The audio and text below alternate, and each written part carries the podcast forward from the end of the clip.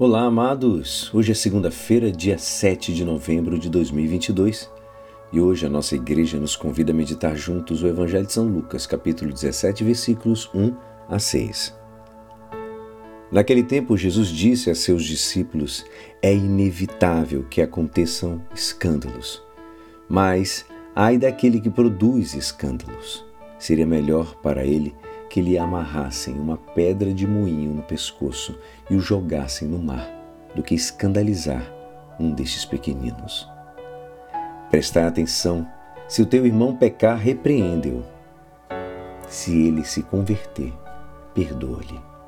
Se ele pecar contra ti sete vezes num só dia, e sete vezes vier a ti dizendo: Estou arrependido, tu deves perdoá-lo. Os apóstolos disseram ao Senhor: aumenta a nossa fé. O Senhor respondeu: Se vós tivesseis fé, mesmo pequena como um grão de mostarda, poderias dizer a esta moeira: Arranca-te daqui e planta-te no mar, e ela vos obedeceria. Esta é a palavra da salvação. Amados, hoje o Evangelho nos fala de três temas importantes. Em primeiro lugar, da nossa atitude perante as crianças.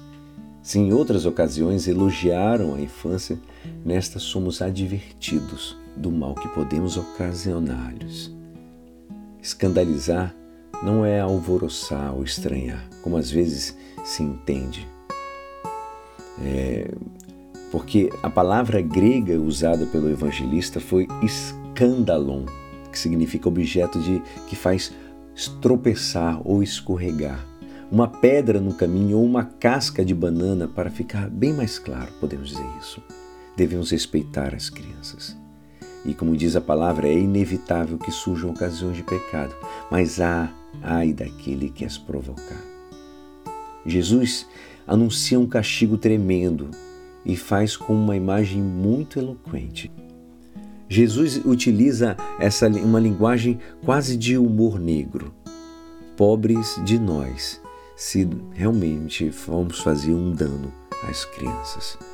Pobres de nós se os iniciarmos no pecado.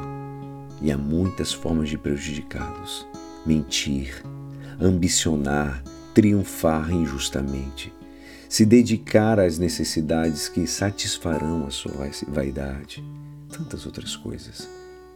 Em segundo lugar, o perdão. Jesus nos pede, nos pede que perdoemos tantas vezes como que seja necessário, ainda no mesmo dia, se outro está arrependido, apesar do que nos magoe a alma, amados.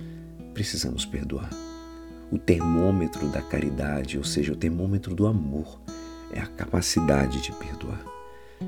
Em terceiro lugar, a fé, mais do que uma riqueza do entendimento, que é num sentido meramente humano, é um estado de ânimo, fruto da experiência de Deus de poder obrar, fazer a obra contando com a sua confiança.